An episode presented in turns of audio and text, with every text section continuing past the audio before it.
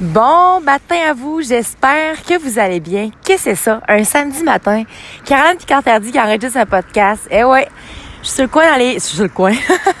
je suis le bord d'aller rencontrer mon coach euh, aujourd'hui, Anthony, puis euh, j'ai vraiment eu une très belle matinée. J'ai marché dans le Québec. Euh, j'ai pris le temps de penser, puis j'ai enfin réalisé pourquoi j'ai jamais été en mesure de donner toujours mon 100%. Peu importe ce que je voulais réaliser, que ce soit d'être forte, de faire des compétitions weightlifting, powerlifting, euh, compétitions fitness, peu importe l'objectif que j'avais, c'est comme si j'arrivais jamais à donner mon 100%. Puis je me suis demandé pourquoi. Puis en bout de ligne, c'est que j'ai jamais été en mesure d'assumer. D'assumer que je suis une femme forte, d'assumer que j'ai des muscles, d'assumer que je trouve ça beau et que je me trouve belle. D'assumer que je vais faire une compétition fitness puis que je vais me donner corps et âme là-dedans puis que je vais, tu sais, je m'en fous de ce que les autres ont pensé de moi, mais je réalise à quel point c'est ça qui m'a toujours retenu. Qui m'a toujours retenu à arrêter de me dépasser, qui m'a toujours retenu parce que j'avais peur du jugement des autres, parce que j'avais peur, parce que souvent l'opinion des gars qui en ressortait, c'était que j'étais trop masculine, que j'avais trop de masque corporel, que j'étais pas une femme. Si vous saviez à quel point que j'ai laissé ces idées-là, ces pensées-là monter longtemps, puis de toujours me retenir, de toujours me retenir de pas squatter 300 livres parce que j'avais donc bien peur d'avoir plus de muscles. Puis je me forçais à, faire des types d'entraînement que j'aimais pas pour juste me fondre dans ce qui est accepté socialement. Puis en ce moment, j'ai juste envie de let it out. J'ai envie de prendre ces barrières-là, ces chaînes-là, puis de les défoncer, de les détruire et d'arrêter de me mettre des limites autant imposantes. Parce que si on fait ça, on n'arrive jamais à en sortir le plus grand potentiel qu'un être humain peut avoir à l'intérieur de lui-même.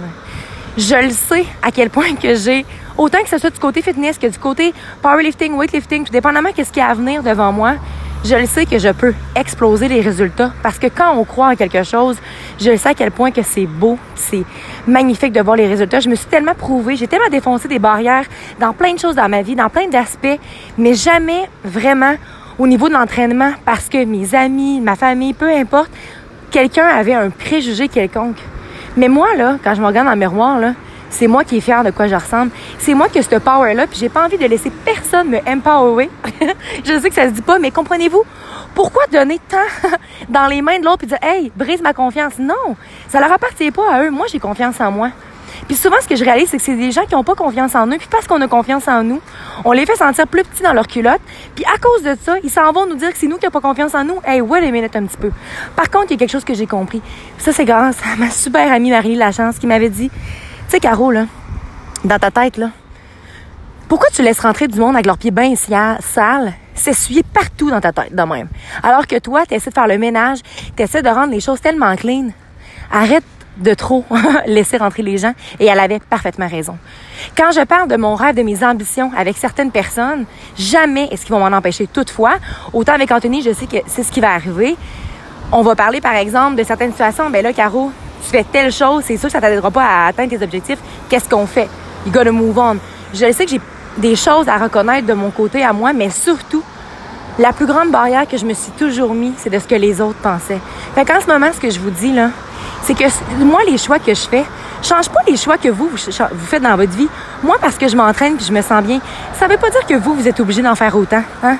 Mais par contre, posez-vous les questions. Pourquoi vous voulez constamment briser les rêves des autres? Moi, je me sens littéralement constamment à 100% comme une petite fille. D'ailleurs, je suis rentrée au gym Evolution. J'ai eu la chance de parler avec deux enfants incroyables. Une d'entre eux mentionnait qu'elle voulait être une athlète au niveau tennis. L'autre garçon parlait de sa passion pour le dessin, pour le hockey. Puis je leur disais, qu'est-ce que vous devez faire pour réaliser vos rêves? Ils nous disaient, ben, il faut être discipliné, faut. C'était tellement magnifique de les entendre parler. Puis savez-vous quoi? C'est ça qu'on perd en vieillissant.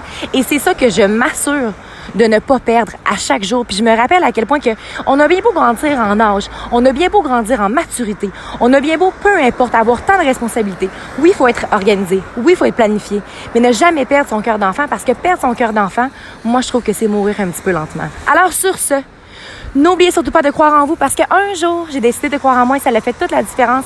Et surtout, n'oubliez surtout pas de briller de votre pleine authenticité. Très bonne journée à vous.